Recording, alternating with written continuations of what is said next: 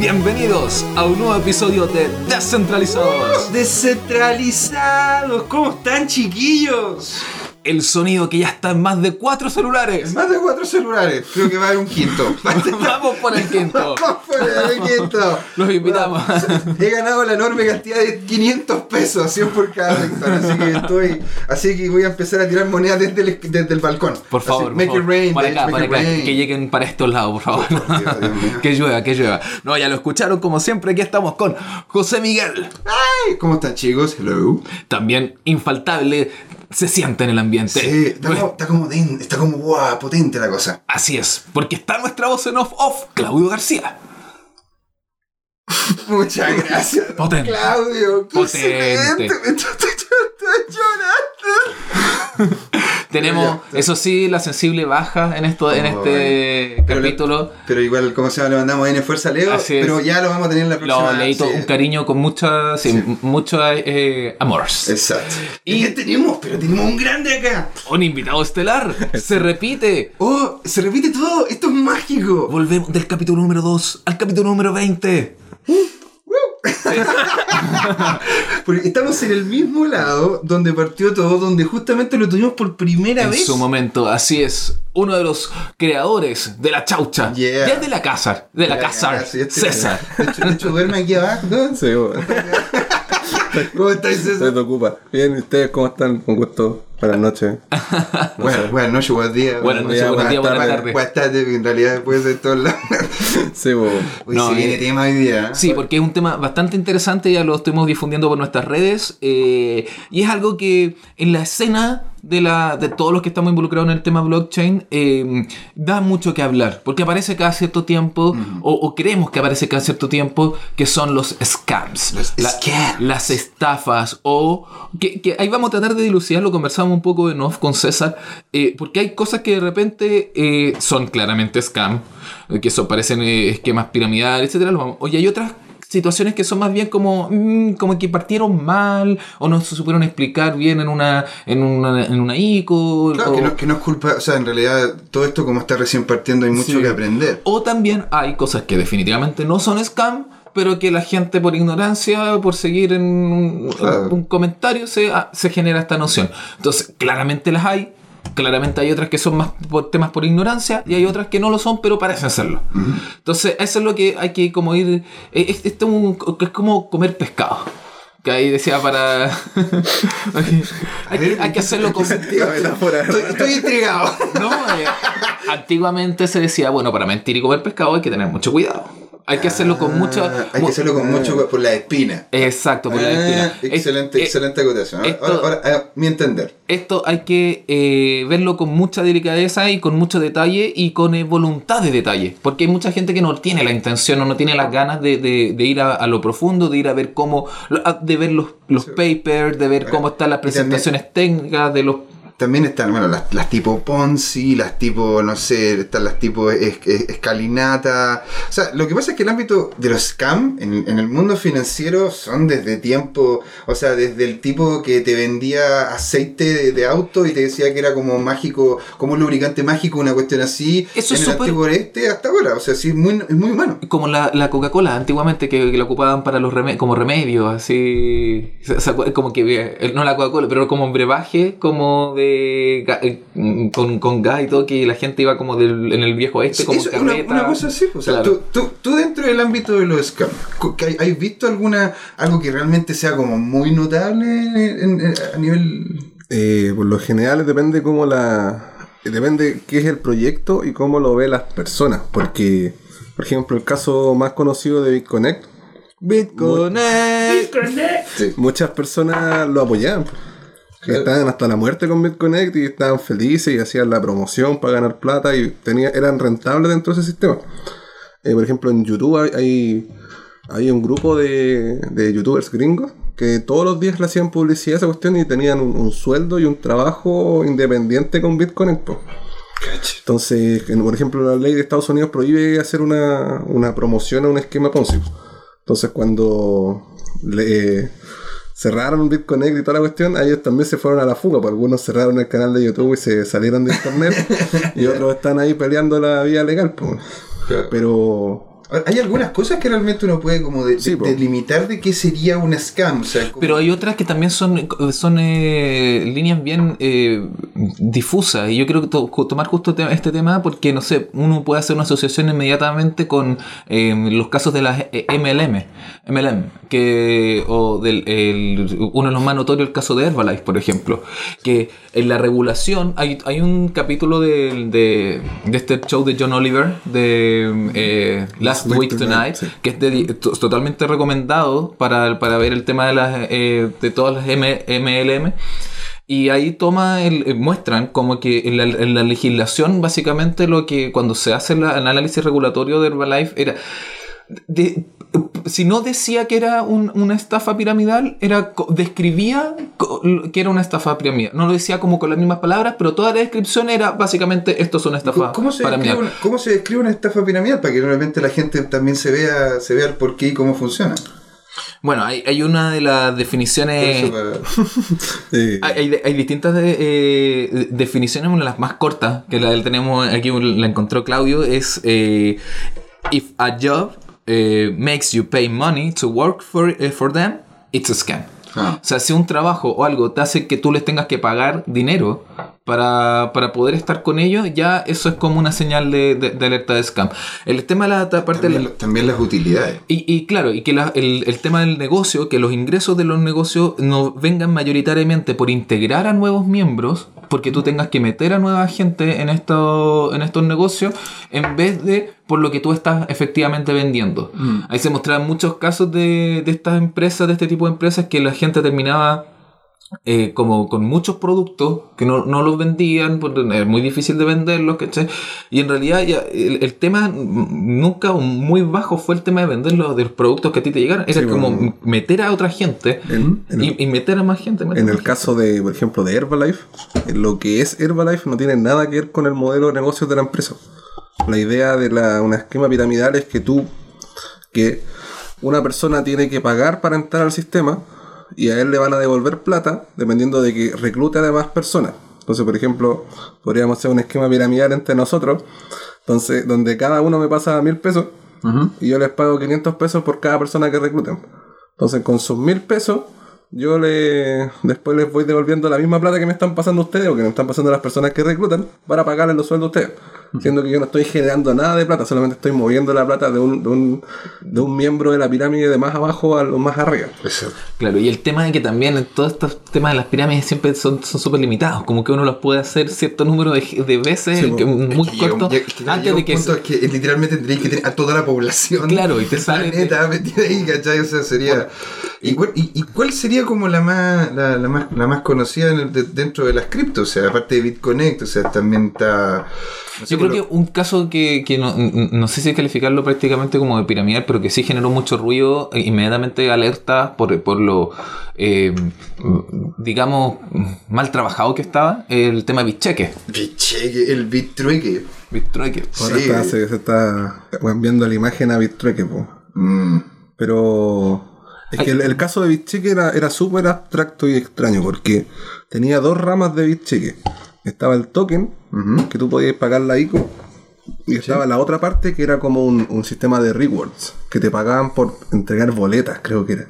¿Tú entregabas boletas? Sí, eso es lo que... Ah, A la página y la página te regeneraba tokens y te las entregaba a ti.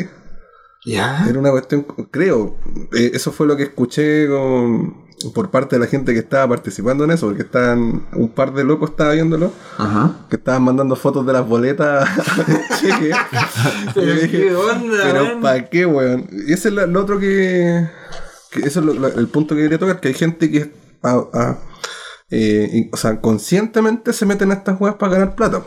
Claro. Entonces no es que todos digamos, oh, que estos son estafas, sino que hay gente que dice, ah, esa es una estafa, me voy a meter para ganar plata y salirme al tiro. Claro. Mm, ¿Creen, que, que- ¿Creen que van a ser más inteligentes No, que el sistema? hay gente Que van a surfear la ola. Claro. Depende de cómo, cómo está hecho el sistema para ver si es rentable o no, porque en el caso de BitConnect ganó mucha gente mucha plata. po. Sí. Entonces no, no es que solamente todos pierdan y gane una persona, sino que todos van ganando de a poquitito hasta que se muere el sistema y todos pierden. Mm. Y en el caso de BitConnect, cuando murió, Fue porque. Eso es como la lógica de los casinos, ¿ah? Como cuando uno está en un casino y está, estás ganando y es como que... eh, ya, pero hay que saber cuándo retirarse, hay que saber cuándo retirarse, hay que saber, pero, sé que- pero siempre como que está latente que en algún momento vaya a perder. Sí. Sí, y, y aún así ahí también se puede entrar en el concepto de que cuando tú estás en el, en el casino es una apuesta literal, o sea, tú no sabes si realmente cuando ruede, la, el, cuando ruede va a salir un, un número u otro.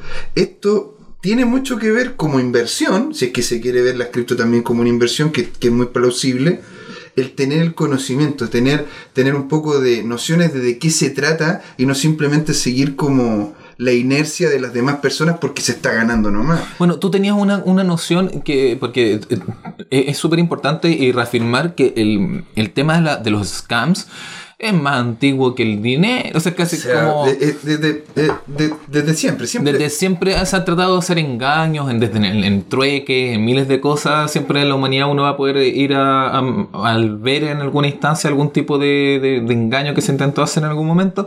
Entonces esto es echarle también, eh, súper dejar súper en claro que tratar de hacer pasar como que son sinónimos o que son cosas como súper homologables como proyectos en, eh, cripto, en criptoactivos y, y scams o ICOs y, y scams. No, es como que parte muy, muy de, la, de la economía en realidad. Y, y tú tenías un poco una mención en ese sentido de que, bueno, uno de los grandes identificadores para detectar los scams, no solo en, en criptoactivos, sino en, en general, es por ejemplo cuando te ofrecen una rentabilidad segura. Claro. Es que eso es. Mira, en realidad, como asesor financiero y como asesor financiero incluso de, de- de personas, te fijas, de uno a uno, lo que uno de repente escucha cuando, cuando la gente cae en scam es que, no, es que a mí me ofrecieron de que si yo ponía 100 pesos, iba a obtener al final del mes, sí o sí, 150. Es que eso no es posible. No hay nadie que te pueda llegar y ofrecer algo seguro excepto que justamente haya el dinero atrás para poder asegurarte ese dinero a ti. O sea, si, si esa persona tiene la plata en el bolsillo, bacán, bien, pero si lo hacer porque justamente tiene el sistema Por para- rendimiento, claro. eso, eso ya eso es algo, es algo muy improbable, ¿te fijas? Eso también se puede llegar al. Porque en este mundo de la criptomoneda, o sea, del blockchain, están las estafas de, la, de, la, de, la de los sistemas. Que son, ya sea, puede ser un exchange que sea una estafa, o una plataforma que te genere ingresos pasivos, que también sea una estafa, o otro con referrals, con link de referidos, que también puede ser una estafa. Y también están las partes de los desarrollos de proyectos que pueden estar diseñados para hacer estafa. Porque pueden existir proyectos de criptomonedas o de token en donde el control del sistema está para favorece a los dueños, ¿cachai? Como puede ser el concepto del preminado. Si una crip- eh, ese también es un punto importante cuando uno ve una criptomoneda o un desarrollo de un token, ver cómo se generan esos, esa, la distribución de ese token o criptomoneda y quién tiene el control sobre eso. Eh, de- desde, desde esa línea, como ¿cuáles son la- las formas más, digamos, socialmente aceptables o, o que te alejarían de una percepción de scam en, en el tema del preminado? ¿Qué, qué, qué, Es que también quería tal el tal concepto de las plataformas, de la creación de una criptomoneda, un token, y también está la ICO, que la ICO Claro. es el punto más tóxico que se ha conocido en los últimos tiempos y que ha sido el mayor punto de estafa a las personas. Porque está basado en una idea que te están vendiendo una idea y te están prometiendo cosas para que tú les pagues para que ellos crean. que no siempre se concretan? Claro. El, el 90% de las ICO fracasa y eso no es una estafa porque o sea, puede ser considerado una estafa si, una, si un grupo de personas promete algo que no puede Cumplir. rendir. Pero como estamos basados en un sistema de criptomonedas que es descentralizado y sin confianza, tú le estáis regalando plata a una empresa, nunca estáis generando ni comprando una acción ni comprando nada, estáis regalándole plata para que en algún momento, Es literalmente una apuesta. sí, pues una apuesta. Ahí sí, volvemos netamente al- al- a esa analogía. Y- Y, por eso, y también te pasó a ti, pues si de hecho de- tu- tuvi- tuviste justamente algún par de rounds con, con gente que, que, Sí. comenta- que comentaba que la chaucha de repente podía tener cierto, este, este nivel de estructura, pero Depende de, la, la- de, de- de esas tres áreas que definimos. Por ejemplo, en el- la parte de las plataformas, como son sistemas con confianza en la plataforma de que va a funcionar, siempre hay que tener cuidado de cualquier tipo de plataforma que uno utilice. Por ejemplo, si es un exchange, uno tiene que tener la, la- la- tiene que siempre estar con atento de que el exchange pueda desaparecer en cualquier momento. Por eso la, la, la primera... Cosas que pasan también. Sí, pues, porque puede pasar, puede que se vaya a la bancarrota de un día para otro y murió. pues. Bueno, Mongox, po, Sí, weón. po. Mongox Entonces- de repente, weón, siempre se cayó, weón, y... La- el- No, imagínate que no le hubieran devuelto las cuentas bancarias aquí a, la- a los exchanges en Chile. Sí, pues hubieran quebrado. po. Y La, la cuestión es que en las plataformas siempre hay que tener esa, esa- es, nunca hay que guardar plata en las plataformas, o sea, criptomonedas, nunca hay que guardar nada ahí y usarla solamente como un sistema. Pues yo entro, hago la cuestión y salgo. Mira, es un buen buen consejo. Sí, el- yo, yo asumo que, que no lo he hecho. Tengo que hacer, tengo que mover porque tengo to- algunas criptos todavía en exchange. Sí. Un- Una cosa poca, pero. También en el, en el desarrollo de las criptomonedas, eso ya es más complejo porque tú estás entregando una idea que es un sistema. En, lo primero, lo más importante es cómo definir la propuesta de que uno está desarrollando. Porque, por ejemplo, la, el mayor problema que tuvimos nosotros con la chaucha es que era nuestro experimento. Claro. Éramos tres personas que estábamos haciendo una, una- Era un juguete, era un juguete, claro. Entonces Pero, hicimos, pero, pero eso, eso. pero eso estaba. Eso es una cosa que la hemos discutido en distintas eh, ocasiones con distintas personas de distintas esferas. Y que muchos al- al- al- no, no muchos pero un par de que me, no, to- no han tocado casos también ha estado presente José Miguel no entienden que eso que la chaucha y estaba que estaba súper claro que la apuesta fue súper honesta. Desde un principio todos los que leímos la, la presentación de la chaucha la primera página web que era, eh, era notable. un, era- sí, era un chiste. Era, era, todos sabíamos que era, que era un, era un chiste entretenido en el, y en el que nos sumamos y que de repente, wow, el chiste se hizo muy divertido. Pero. Y que sigue el chiste, el final del y sigue el chiste. y sigue el chiste. Pero era eso. Tú no, no, no, no si, si te están diciendo, oye, este es un olmo. Y, y tú ves que es un olmo. Y el olmo actúa como olmo. Y tú seguís tratando de que salgan Es que el problema, disculpa, menos es del olmo. po, weón. Claro. No, pero desde el punto de vista de del desarrollo de criptomonedas, uno tiene que ser lo más honesto posible, como decías tú. Mm. Si uno tiene una. Y lo- también el, el otro consejo es que nunca prometer nada. Yeah. Porque eso ha sido uno de, lo- de, lo- de las guías de la chaucha que nosotros nunca hemos prometido nada, porque hay muchos factores para cumplir esas promesas. Entonces nosotros intentamos desarrollar nuestro experimento y hacer nuestro todas la- las negociaciones y todo lo que queramos hacer. Y cuando hay un- algo que se pueda verificar de lo que nosotros estamos haciendo, lo, lo- lo comunicamos a las comunidades y a la gente que está siguiendo la chaucha. Porque el acto de prometer algo ya está generando una, una falsa ilusión de generación de ingresos. Mm. Es como lo mismo que decir tú que ya te vaya a generar ge- ganancias pasivas o algo así, ¿cachai? Entonces la- el, el desarrollo de las criptomonedas tiene que ser algo, o de un token tiene que ser súper honesto, tiene que ser súper claro en lo que uno está prometiendo y también definir la, el control del proyecto. Porque hay muchos proyectos que se, se pueden generar de manera privada o de manera pública. Y, por ejemplo, en los casos privados es, es- es razonable llegar a tener un punto en control en el smart contract o en, la- en el, en el blockchain que se está utilizando. Pero si uno está haciendo una criptomoneda que es pública, uno no puede tener nada de control en ese sistema. Porque Claro. el sistema es del público. Claro. Entonces, eh, parte de ese control es el, el control de la, de la generación de la criptomoneda, el supply. Hay muchos proyectos en Latinoamérica, por ejemplo, que han tenido, no y en el mundo también, que tienen un, un preminado que es absurdo para la generación en el tiempo. Es absurdo en el sentido muy alto. Sí, pues tienen el 90% de toda la generación que se puede existir en una criptomoneda. Ya preminada. Y la, la minería para llegar, a, al- llegar al 50% entre el dueño y la generación de la criptomoneda van a pasar 50 años, por ejemplo. Mm. Eso es lo que vi en una criptomoneda hace un par de años. Y eso es complejo, porque si uno hace eso, tiene que demostrar muchas cosas. Tiene que primero bloquear el preminado, como lo hizo la Luca, para demostrar en la red que no se puede utilizar ese preminado hasta cierto tiempo. Y eso se puede ver por cualquier persona porque es público. También hay que demostrar que se necesita esa plata. Porque para hacer una criptomoneda, una criptomoneda nadie necesita plata. Claro, lo podía hacer de la nada, ¿no? Sí, también en muchos casos de las ICO, los proyectos de blockchain o en muchos emprendimientos, no se necesita plata. Claro. Eh, se puede hacer en la casa haciendo un prototipo y después tú vas con el prototipo y le decías a la empresa, sabéis que quiero generar 5.000 producción de esta O sea, cuestión. necesitáis plata en el sentido para pagar las horas hombre, puede que te requiera hacer lo básico, pero no, Sí, no grandes no es- cantidades de... Pero se puede, una persona que ya tiene la capacidad para generar un proyecto, por lo general tiene la capacidad para generar un- un- un- una demostración funcional o un demo. Como lo decía la en el Blockchain Latam Summit, la de la... Ethel- no, ¿cómo se llama? ¿Edland? No. Eh, Edland, sí, pues. Que ella, la, la, la, la, niña que hizo la presentación. Nolvia. dijo- Sí, pues. No, decía no, que ellos tenían una propuesta y un sistema ya funcional y con eso hicieron la ICO. ¿Cachai? Claro.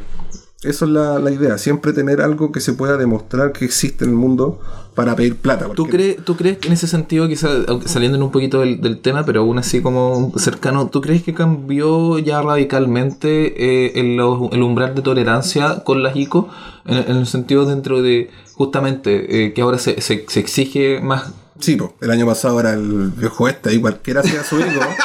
Incluso está el, el, el useless token, no sé si lo vieron. El useless token. Que era una ICO, que era una, era una página, era como la, Pues la está- Coin, está- po. estaba la Ponzi Token, la, Sí, no, po. la Ponzi Coin. Bueno, llega literalmente a la página y dice, esto es una Ponzi, por favor, no tengan en cuenta. Y hay gente que colocaba lucas. No, se lo encuentro increíble. Sí. Sí. En realidad era, era como un chiste. Ahora- Era como, ¿puede ser que una ICO? ¡eh!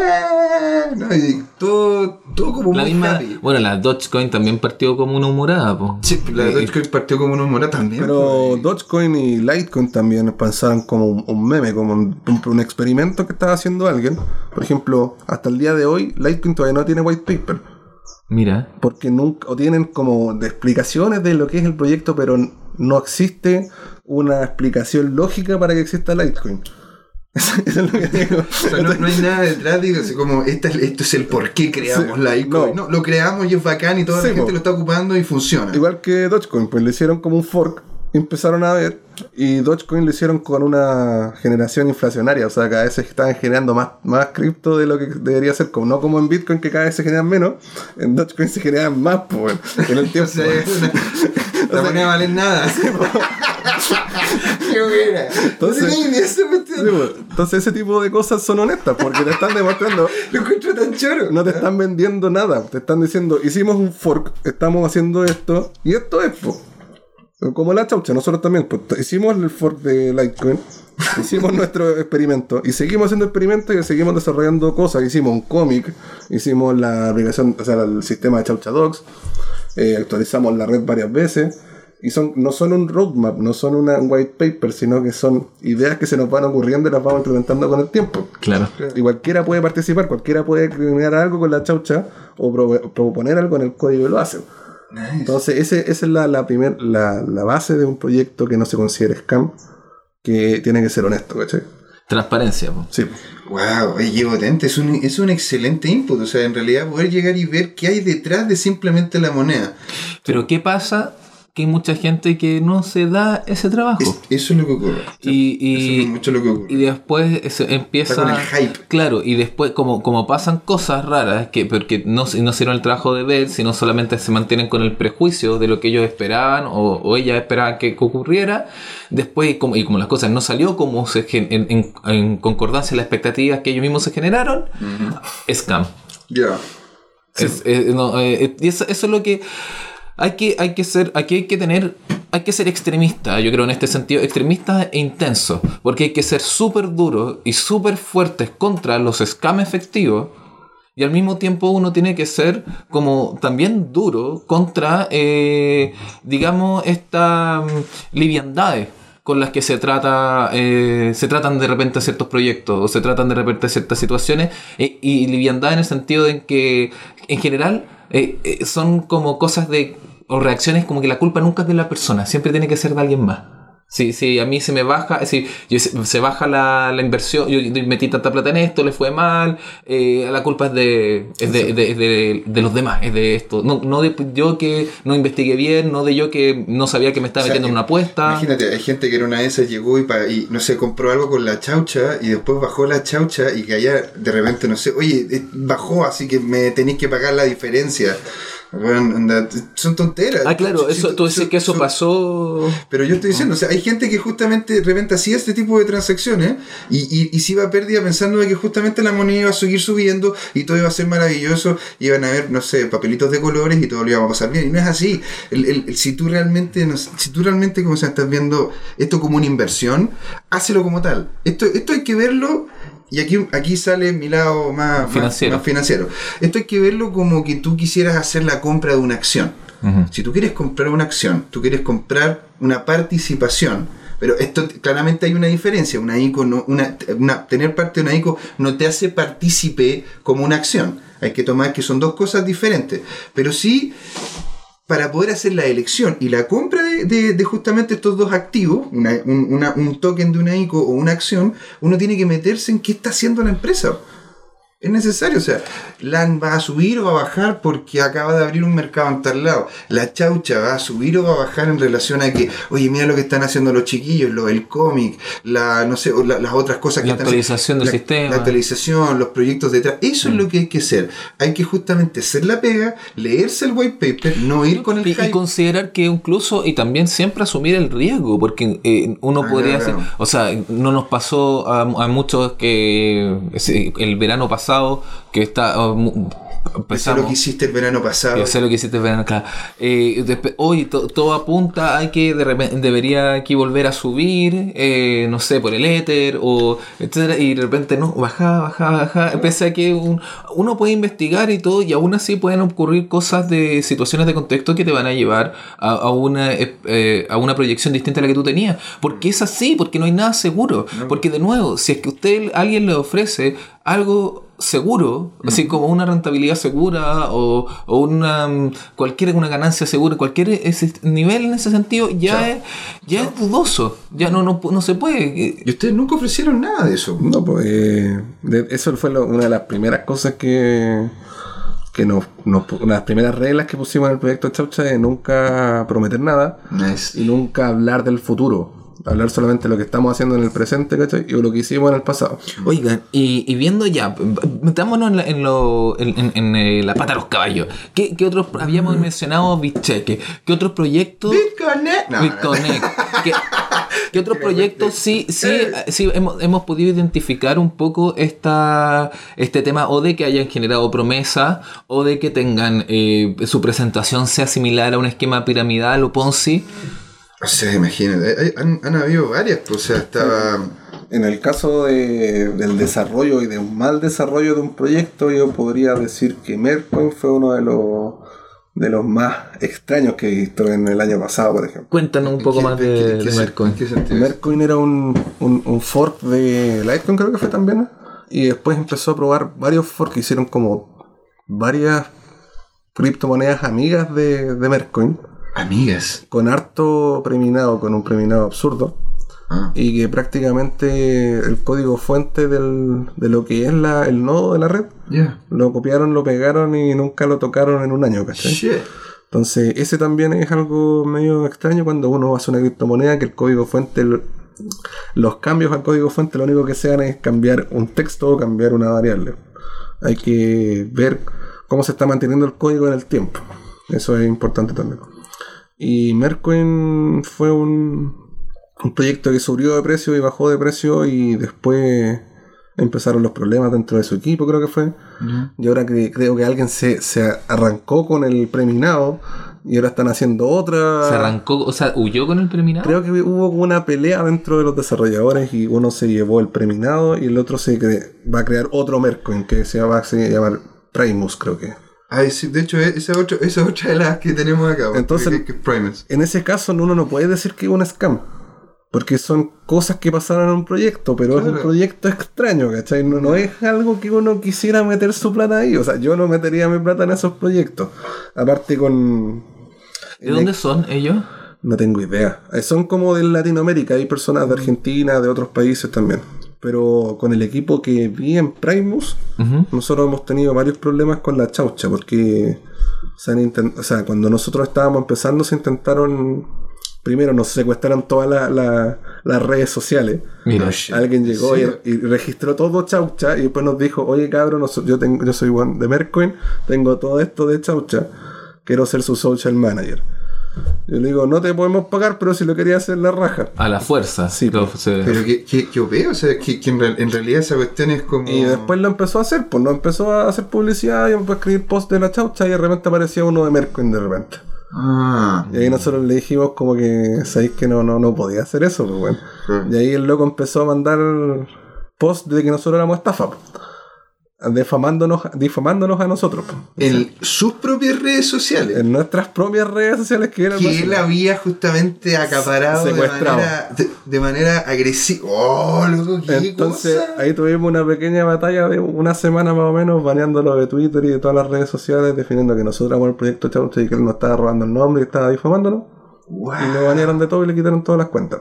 Po. Y ahora ese loco es el social manager de, de Primo, po, De ese tipo de cosas yo no, Dime con quién andas y te diré yo no, no me metería en esa cosa y en Mercoin también. Wow.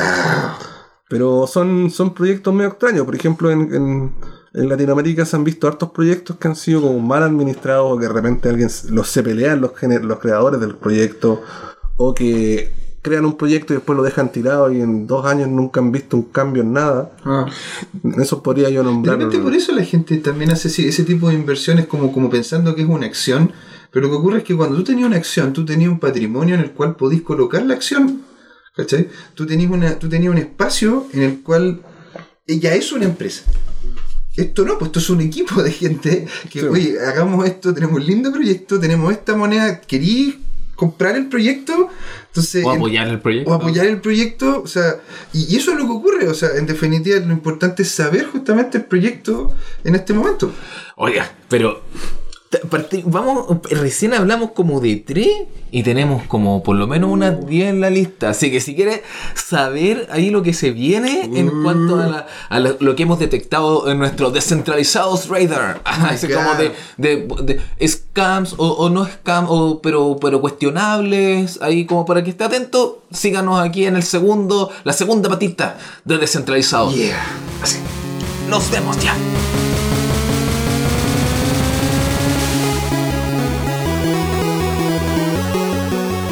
Bienvenidos a la segunda parte de Descentralizado.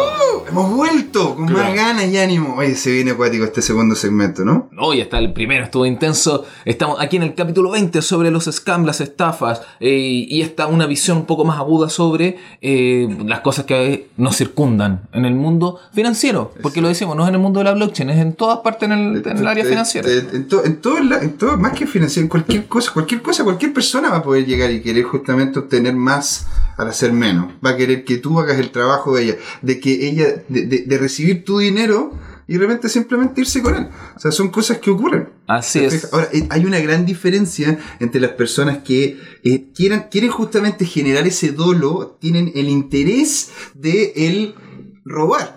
O el interés del tomar este, este dinero tuyo y llevárselo. Y otra cosa es lo que decía César, ¿no es cierto? Que de repente son cosas que pasan en los negocios y en los equipos. Un robo, una estafa y una, Errores. y una mala La administración. mala administración también, claro, como si de repente no sé, eh, y salen los, los rayos láser de claro, ahí tenía un problema, un problema serio, pues, ¿cachai? ¿no? De, de, de- de- de que no hay claridad en qué se hace. No, claro, definitivamente. Ya habíamos mencionado un par de casos que, que estábamos, habíamos definido un poco como que caen en esta. Eh, Por, por lo menos en- eh, entran en el radar de lo preocupante, como eh, Mercoin y como Primus. Habíamos eh, mencionado obviamente a BitCheque, habíamos mencionado que el mismo caso de BitConnect, que, que también es bien popular. Otro ca- caso bastante popular eh, es el de OneCoin. Sí, eh, está, o sea, en verdad no lo, no lo hemos... Es que esos proyectos por lo general uno no, no se mete a investigar porque saben que son como medio truchos. Uno ya lo sabe de antemano. Sí, Pero porque, porque ya pasó. En su momento la gente, me imagino, cuando se estaba metiendo no sabía. No, es, es, es como la... Uno está en una red social, por ejemplo, está en Facebook, y empezáis a ver que te empiezan a hacer publicidad de compra tal cosa o tal cuestión, y de repente veis que tres o cuatro personas están haciendo lo mismo. Tú decís, ah, ya esta cuestión es media extraña, no, ni siquiera le voy a hacer clic al link porque puede que me, me, me roben mi, mi Dogecoin. Los datos. los Dogecoin. Entonces, eso es complicado, pues, bueno, eh. es, es, es- entonces podríamos decir eh, que ya, pues, a lo- menos llamativo, o si no una señal de, de alerta, por lo menos como una pre-señal de alerta cuando hay un exceso publicitario. Mm, Depende cómo se, cómo se haga eso, esa publicidad. Porque si las promesas se pueden cumplir, o hay algo que te dice que el, el equipo es capaz de prometerte eso, es posible. Como en el caso de, de Ethereum o de EOS, el que estaba hablando antes, Mm. de que prometen el universo, pero igual tienen un equipo y, un- y una organización potente para poder construir ese universo, ¿cachai? Como que se puede proyectar que es posible que lo, que lo logren. Sí. Eh, EOS, no, eso lo estábamos conversando en, en- en la pausa, eh, pero no sé si cuenta un poco de qué se trata ese, ese proyecto que también ha generado harto ruido. De hecho, recordamos que apareció eh, no muy bien posicionado en el programa de John Oliver, que ya lo habíamos mencionado Ah, last sí, week. pues le, le hicieron el... Last Week Tonight, cuando hicieron el, el capítulo de las cryptocurrencies, eh, ahí hablaron de, Sí, sí. de, de No EOS. fue muy amable el no. tipo con, con, con algunos No, proyectos, no, la no verdad. Fue, no fue bien amable con, No. sobre, con eso, sobre todo por- porque se centró en la figura, el, bueno, el, el, el rostro, que, que es un tipo bastante como excéntrico. excéntrico. Mm, Sí. Es muy buena palabra para referirlo. Entonces, pero ¿cómo es el- lo, de- lo de EOS? Porque tú decías que, claro, que hay como humo, pero al mismo tiempo hay un equipo potente y han juntado dinero suficiente como para proyectar que podrían hacer algo. Sí, por ejemplo, EOS nació como una idea de hacer un sistema que al final se puede definir como un sistema operativo en un blockchain, que tenga distintas aplicaciones que se, se te interconecten con ello o que tú puedas desarrollar a partir de que existen aplicaciones en el sistema y que se puedan generar smart contracts y todo lo que conocemos ahora, pero de una forma más rápida, más, más simple y, Intuitiva. y hermosa y como lo mejor del universo. ¿cachai? Claro. Y lo, lo que llamó la atención de EOS es que primero parte del equipo, uno de los mayores desarrolladores, que no sé si creo Steam o Steamit, que es parte de esas personas que... Y Sí, la red social. creo que esa persona también ha generado otro proyecto súper bueno anteriormente, que ya no me acuerdo cómo se llama, pero súper bueno también. Así que si quieren, quieren ver las personas que están desarrollando EOS... Pero diga, entonces un equipo de gente que ya está probada o Sí, que hay gente que ya han demostrado tiene- que tienen las demostrado que capacidades tienen las capacidades. para, para crear eso. También hay, que, también hay que ver si es que el equipo, o sea, si es que lo que se está haciendo está se, se puede ir mejorando y hay equipo suficiente para poder desarrollarlo con lo que pasó con Ethereum. Tú estáis diciendo también fuera, fuera de micrófono lo que pasó al inicio de Ethereum, que no era como lo que habían prometido. Sí, es que la- las redes empiezan desde un punto mínimo. Por ejemplo, Básico, claro. Bitcoin, el momento en que salió, ni siquiera existían las formas de enviar transacciones a, la, a las direcciones, pues se enviaban por IP. Entonces era, un- era una cuestión súper básica y la parte de la minería y la de la generación de la distribución de, la, de Bitcoin y todo se fueron creando de a poco. Incluso hay, hay implementaciones y mejoras que se han hecho en hace poco tiempo. Lo que es el Segwit o las implementaciones de más bajo nivel del código cada vez van existiendo y se, cada vez van son más siendo más difíciles de implementar porque se tiene un estándar más, más alto de lo que se quiere mejorar y para dónde se quiere llegar el proyecto. Por eso la al principio in- eh, invertir en un proyecto que recién se está generando es algo de prácticamente al azar, pero hay ciertas reglas que te tiran hacia un lado y hacia el otro. Por ejemplo, en el caso de OS, la ICO que hicieron es la ICO más grande del universo, ¿cachai? Duró un año entero. Y eh, si tú veis cualquier proyecto que quiera hacer una ICO de un año, vaya a decir esta hueá una estafa de un año, ¿cachai? Que va a durar una- un año entero para estafarte. Claro. Entonces tú tenés la opción de, incluso tenés la opción de comprar el token el primer día, el día 10, el día 50 y el día 365. Tú ponías la orden donde quisieras. Y dependiendo de cuánto se, se recaudaban en Ethereum, o sea, en Ether, se dividía con cuánto se iban a entregar y tú ganabas tanto. O sea, si un día que poca gente metía plata, tú podías generar más token que verlo otra- otro día. Claro. Y es una cuestión súper extraña, pues. Incluso se empezó a tradear el token de OS con los primeros 10 que estaba la ICO. O sea, ni siquiera existían los tokens y ya se estaban tradeando. es una. Y tenían precio como de 3 dólares, ¿cachai? Entonces tú veías que los primeros días de la ICO generaron como 10 millones de, de dólares. Y después los 5 días ya generaban la mitad o un tercio de eso. Se empezó a perder el interés del, del- del token. pues. Claro. Y después creo que está el gráfico porque hay páginas que están especializadas en seguir la ICO de OS. Se podía ver qué día compraron más, 365. qué día compraban menos y cómo iba variando el precio. porque, o sea, yo compré EOS como a un dólar y medio y lo vendí como a dos dólares y dije, no me voy a meter más en esta weá porque ahí la hice, la hice, sí, no, sufrí, pero mucho. Y dije, no, sabéis que yo no, no, no la veo más esta weá, chavo, jeje. Y ahora está re caro, weón. Ha subido caleta. Uy, la verdad que no sé. Y también ha bajado caleta porque Ha tenido fluctuaciones importantes. se basa en una expectativa, pues. Claro. Entonces puede subir o puede bajar para cualquier lado. Y eso, eso es lo que de nuevo hay que como que estar reforzando constantemente porque no estamos en un mundo de, de blanco y negro, estamos en un mundo de gris. Entonces aquí, efectivamente, por ej- este es un, un excelente caso para tomar porque está en proceso y es un caso de, alcance global. Entonces, eh, y, con- y que ha tenido muy- mucha publicidad, buena, mala. ¿Y, y qué es lo que nos deja? Nos deja lo que nos deja casi todo, incertidumbre.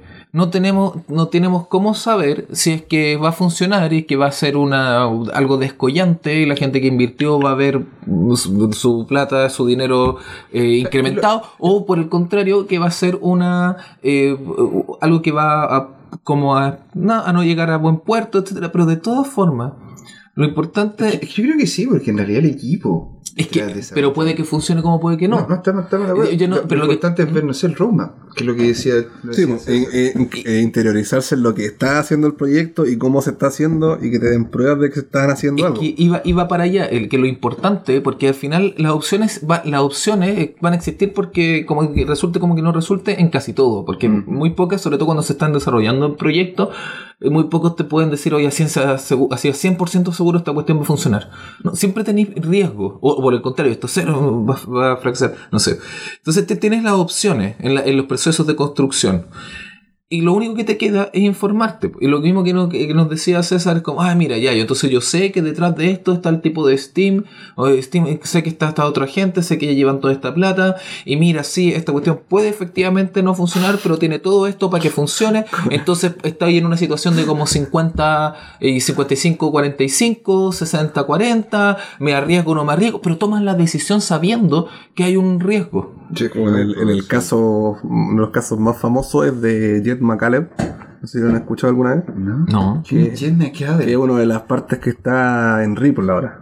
Ah. Y su currículum empezó programando Mt. Gox.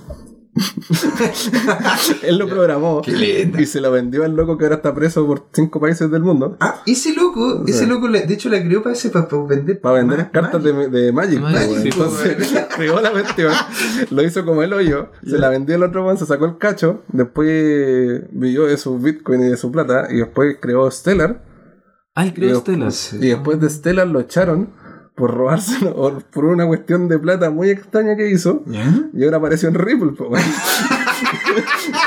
en la wea menos querida de las criptomonedas. Entonces, esa Yo persona Tampoco, tampoco porque no nos quisieron dar una entrevista. Sí, así que, así que tiene- tengo una cosa. tiene, Por favor. tiene un- ese gallo tiene un currículum súper chistoso. Si tú vas y decís, ah, ya, trabajo en, oh, ya, trabajo en, oh. Aparte, el caso de Stellar también es chistoso porque siempre regalan token. Sí, Sí. Entonces tú no podés holdear Stellar porque siempre vaya a perder plata, cada vez va valiendo menos. Sí, porque cada vez más. Entonces una wea súper extraña cómo está ese proyecto, pero funciona y tiene un smart, podía ser smart contract y podía hacer Sí, muchas sí. cosas bonitas, pero el punto de vista de invertir no tiene nada que ver con lo que es un proyecto de funcionabilidad. Uno, o sea, las personas invierten en, en promesas de que en el futuro puede subir el precio. O invierten para apoyar un proyecto. Pero depende cómo las personas inviertan, también es las expectativas que tienen esas mismas personas. Entonces, dependiendo de qué expectativa tenga uno, si uno quiere comprarse un Lambo, obviamente no te vayas a meter a comprar acciones en, por ejemplo, en, en la bolsa chilena, porque Claro. si sube un 0,3%, nunca vas a tener plata para comprarte un Lambo si invertiste 20 lucas. ¿Cachai? Entonces tenés que meterte en las de más riesgo, más riesgo, y cada vez estás metiendo más al, al, al, al lado de la scam. Claro, es, que, es que esa es la cosa, cuando tú, porque hay sí ICOs y hay, y hay, ma- y hay, y hay, ¿cómo se llaman? Páginas que hacen acreditación de las ICO, Sí. hay incluso empresas, de, incluso dentro del mismo Consensus, la Icon Foundry, ¿cachai? Que, que tienen, que tienen justamente la, la, la, la posibilidad de tomar proyectos que tienen, que tienen dinámicas blockchain y colocarlos dentro de justamente un marco para potenciar la ICO que ellos van a lograr y, y con la seguridad de que está todo como corresponde dentro de la empresa, Está auditado y respaldado por un equipo técnico que cacha que está funcionando o que puede funcionar. Exacto, o sea, lo importante, como, como, como decía Benji, o sea, e- esto puede ocurrir y hay, y hay cierto nivel de, de incertidumbre al respecto. Ahora, hay espacios en los cuales uno puede hacer limpieza de, de, de como el polvo que existe de en esta dinámica y, y como colocar encima de la mesa la realidad. Esta es la empresa, este es el proyecto, esto es lo que se va a hacer e incluso poder tener hasta arbitraje, arbi- arbitrajes exteriores como Consensi, poder tener a una empresa grande como Consensi que diga, este proyecto lo estamos apoyando nosotros porque Sí. sabemos de él. O también eh, eh, eh, las redes. Sea, ver gente que haya investigado, buscar opiniones, buscar, inve- darse un, un tiempito más. Como un, Conocer gente ca- acá en Kawin también. un extra, claro. Y, y en esa misma línea, eh, un queremos hablar uno de los, de los eh, artículos que sacamos recientemente que menciona otro tipo de. de- que no, no, no es un scam propiamente, pero es una estafa. Y algo que también eh, que nos puede ocurrir eh, a muchos y le ha pasado a algunas personas, que, que tiene que ver eh, con todos los procesos de cuando tú haces el copy-paste de los. de- ¿Sabes lo que estoy hablando? Mm. Sí. ¿Sabes lo que estoy hablando? Yeah, que es cuático porque en definitiva tú llegas y tomas el, el, el, el- justamente la, la, la línea, la dirección de tu wallet donde tú quieres que se haga el depósito de la moneda que tú estás haciendo intercambio, sacando de un exchange o metiendo a uno, pero en el momento que haces paste, un, mal- un malware te, te cambia los, un, un par de, le- un par de códigos ta, ta, ta, y eso hace que esa, ese dinero se vaya a otra wallet. exacto. Sí, es una transacción que, o sea, lo, lo, lo bueno y lo malo de las criptomonedas es que las transacciones no son revertibles. Si tú mandaste mal una cuestión, o te Cagaste. si cagaste nomás. Cagaste nomás. que lo sepa toda la gente, sí. Es importante tener claridad. Entonces, en eso. es fácil hacer ese tipo de, de estafa en donde... Un pseudo phishing. O sea, es sí, como- pues es un, es un ataque informático al final, que tú eh, infectáis un computador con un, con, un, con un programita que vea que cada vez que tú copias una dirección, cache si es de Bitcoin, y si es de Bitcoin la cambies por la tuya. Entonces cuando la pegue, el bueno nunca va a cachar que pegó la del atacante y no la de él, o de la persona que va a enviar, y le robaron la plata. También está el caso de famoso del año pasado del, del de los ransomware, que te secuestraban los computadores y hicieron un ataque alrededor del mundo para secuestrar eh, computadores y ganaron hartos bitcoin. po. Sí, de hospitales, algunos Sí, pues. casos. Sí. Se ganó harta plata en ese sentido y después el, el- el hacker mandó su- toda esa plata a Monero y ahora nunca se sabe dónde está. Donde, es haciendo un clip, po, así. Claro, Así que si usted tiene un amigo que de repente se fue a las Bahamas, mándenos un mail para saber qué, qué hizo. Hay, hay mucho, ah, también hay, hay muchas estafas en Facebook y en las redes sociales donde te dicen deposítame tal cosa y yo te voy a devolver el doble o que te voy a depositar cada tanta plata cada cierto tiempo. Claro. Esa weá también es una estafa. Había una, de, de hecho creo que la mandé también a, a- al- al- algunos chats de, de- que tenemos acá en la misma comunidad. Que, Para tratar de ganar algo más de plata, dices. Claro, claro, claro. Haciendo el scam. No, pero había uno en el cual tú tenías que hacer descarga de como una, como un programa dentro de un Android, dentro de un celular Android, y se convertía tu celular en, una, en, un minero, en un pequeño minero. ¿Cachai? Y tú, por justamente hacer descarga de él, te hacían abono de una cierta cantidad de justamente token. Y lo que ellos te decían de que ocupaban menos, menos ancho de banda que, que, que, que Facebook y WhatsApp. Pero aún así, pues te estaban ocupando, ¿cachai? Tus datos al tener este, este programa que ya está, ya está en tu celular y te estaba minando. Tú terminabas convirtiendo tu celular de manera voluntaria en un minero, siendo que ellos te pasaban simplemente tokens que no valían nada. También en, en el área informática de lo que estaba hablando de la seguridad informática, en, la, en el control de lo que son las criptomonedas o tokens, Ajá. hay un submundo, pero eh, prácticamente de conspiraciones y de... Chan, chan, chan. Eh, es súper técnico para poder, por ejemplo, primero generarte una dirección que no se quede pegada en la, o en la RAM computador, o en las teclas que, que apretaste, o en el mouse que moviste, o en el disco duro donde quedó. Entonces, hay gente que genera circuitos que generan una dirección y después destruyen ese circuito para que nunca cree rastro de que creaste esa dirección. Después utilizan distintos tipos de formas o de creación de transacciones para que enviar esos fondos a esa llave segura y después nunca, o, usan una paper wallet o una hardware wallet para mantener eso y que son hay formas de asegurarse en las criptomonedas lo más simple y el consejo que siempre se le da a la gente que nunca dejen la plata en los exchanges o sea las criptomonedas en un exchange o en una plataforma. Siempre hay que tenerla en una wallet que uno te contenga. Pero cuando uno tiene esa wallet, también tenés que cuidarte que no te la roben. Obviamente te pueden llegar. eh, es como robarte una billetera. po. Cualquier persona puede hacerlo. Entonces hay que tener formas de. Hay que tener una caja fuerte. Sí, y para que no te roben la caja fuerte, la tenés que dejar abajo en el agua. Sí. Y después congelar Por eso, arriba. podéis seguir infinitamente viendo eso. Y en Bitcoin, y en las criptomonedas también, pues podéis gener- ir infinitamente hacia lo, hacia lo- el lado oscuro y tenebroso de que puede llegar la CIA e intentar craquearte el computador que tenía encriptado. Entonces, si te encuentran la dirección, va a ser para ellos. Después van a vender tus Bitcoin. Cuando pasó en el caso de Silk Road, Ojo. que cuando Ah. Cuando incautaron toda la información, incautaron las direcciones de Silk Road y después tuvieron que hacer una, una subasta de los bitcoins que estaban. po. Y puede que haya gente en estos momentos que tenga parte de los bitcoins de las transacciones anteriores que eran de Silk Road. Y eso es así, ¿no? Pero el, en el caso de la seguridad de lo que uno tiene, puede tomar muchas alternativas. El, el punto que, que es máximo que uno dice ya hasta aquí estoy seguro que es lo más común es usar una hardware wallet como la Ledger Nano Ah, que tú tenés tu seguridad ahí y que para primero para que te lo para que te la te la roben tienen que saber tu llave privada que está no está anexada a la, a la, a la hardware wallet sino que está en un papelito escondido en tu casa. ¿cachai?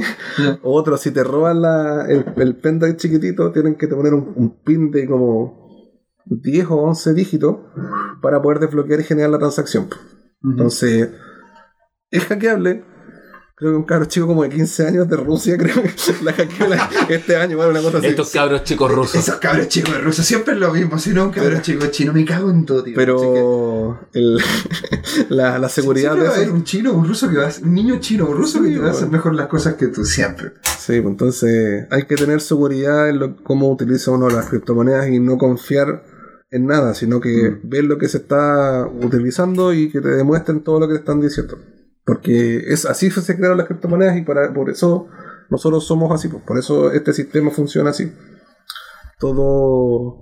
Y eso es lo que se está atacando con la descentralización, pues, de que no, eh, no exista la confianza en una entidad o en un sistema, sino que todos desconfiemos de todos y todos demostremos que tenemos la base de datos completa, el blockchain completo, que las transacciones son fiables, que se van verificando con distintas entidades independientes para ver que todo está funcionando correctamente.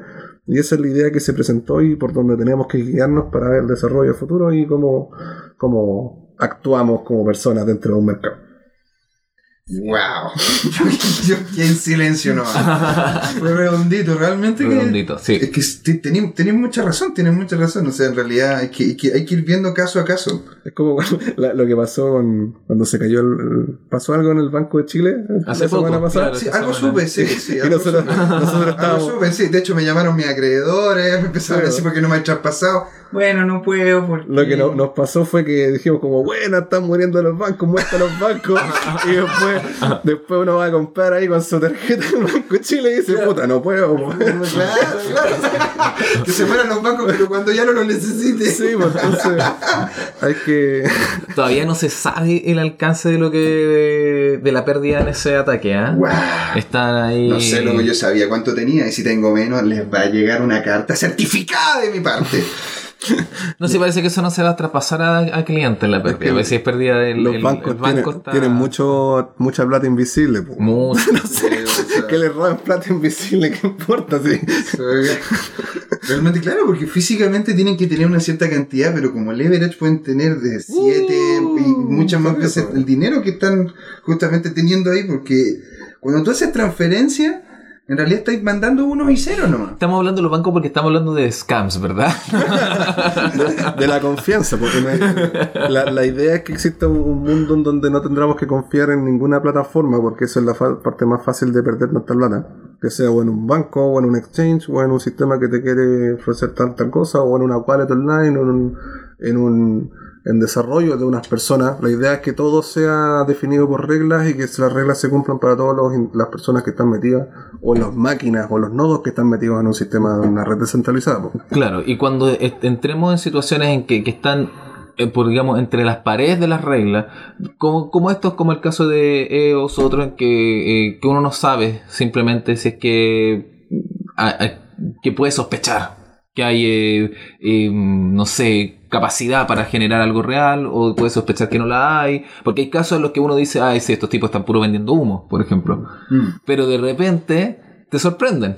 Sí, pues. También hay casos como el del el DAO de, Ethereum que El, el gran era, DAO. era la media idea y el medio sistema y de un día para otro ¿Qué, era- qué es el DAO? Sí, es- sería bueno eh, no, me, no es el nombre, es que no soy tan viejito en, en, en Ethereum como para conocer sistema. Hay muchas personas mucho más Entiendo, entiendo, entiendo. eh, involucradas que han pasado por este podcast que te podían explicar millones y millones de cosas. Yo recién estoy programando zombies.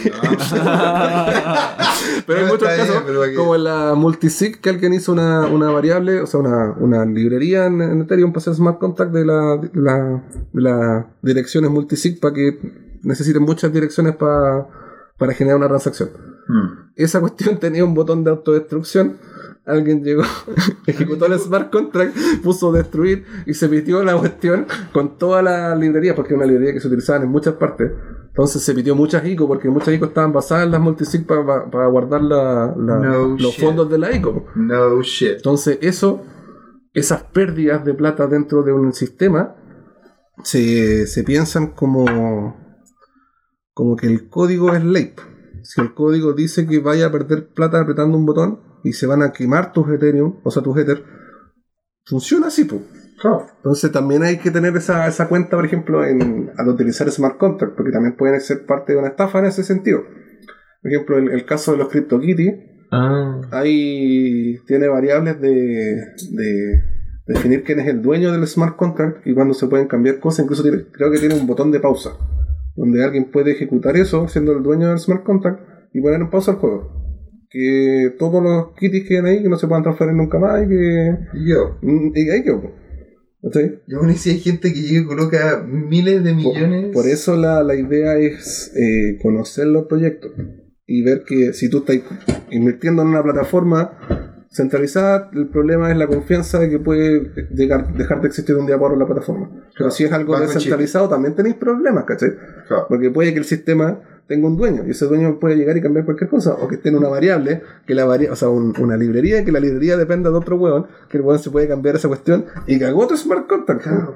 Entonces, Claro, o sea, es es es súper bueno el punto que estáis colocando porque esa- pues, lo que estáis diciendo es que en realidad lo centralizado, lo que ahora tenemos, lo que creemos que es más seguro, Es es igual de- inseguro que en una de esas esto, que de hecho se dice con claridad que es inseguro, porque también es lo que es el ámbito Es institucional. asumir la, la incertidumbre natural de la Sí, vida. po. Sí, pues, el, el- el problema de los sistemas descentralizados es que lo que está ahí es ley.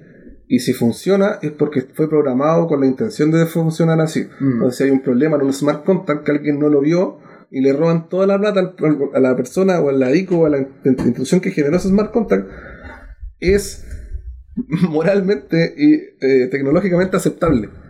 Es aceptable que les roben toda la plata, porque ellos hicieron una mala pega y pusieron esa variable ahí. O sea, podríamos decir que le pasó por weón. Sí.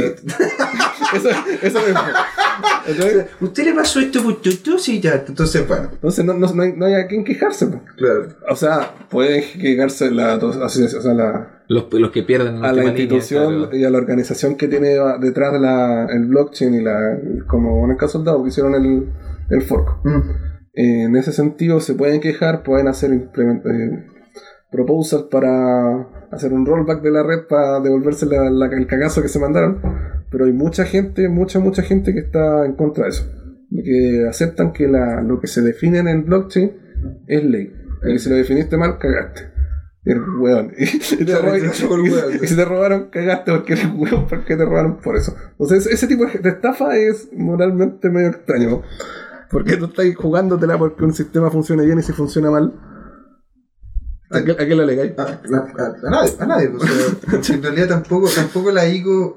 Porque tú no podías llegar a ir a un tribunal con esto. O sea, podría, se podría hacer, ponte tú, con lo que hablábamos De fuera concleros. con clero, se podría llegar y como colocar así una dinámica de, con el mismo, la dinámica que quieren generar con, con Legal Blocks, que, que ojalá gen- eh, tener más abogados metidos en esta, en esta área, generar estructuras que permitan Preventiva, res- estructuras claro, preventivas. resolver esto, po. o sea, oye, eh, ok, yo, tú quieres colocar esta ICO, pero yo necesitaría de que tal o tal o tal institución pudiesen dar fe de que esta ICO no es scam, o que esta ICO realmente está haciendo bien. O, o que alguien va a responder eh, dadas ciertas circunstancias. Claro. Porque hay circunstancias en las que no es necesario responder, o, o porque se entiende porque son riesgos que se toman, que volvemos al, al tema de la incertidumbre de los riesgos, pero hay otras situaciones en que ya, claro, o, o cuando hay dolo o no hay dolo, pero eran cosas de perogrullo que se tenían que hacer, alguien debería responder por, por, aquel, por esa falla. Pero ahí, Exacto.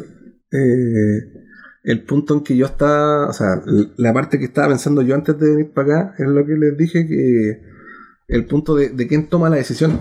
Porque estamos en un sistema que estamos presentando un sistema descentralizado, un sistema en donde nadie tiene el control ni la última palabra y que prácticamente todos los involucrados en este ecosistema sabemos lo mismo, porque no hay información que sea ocultista que nadie es- que haya que ir a estudiar a una universidad para saberlo. Toda la información está aquí y todos sabemos eso.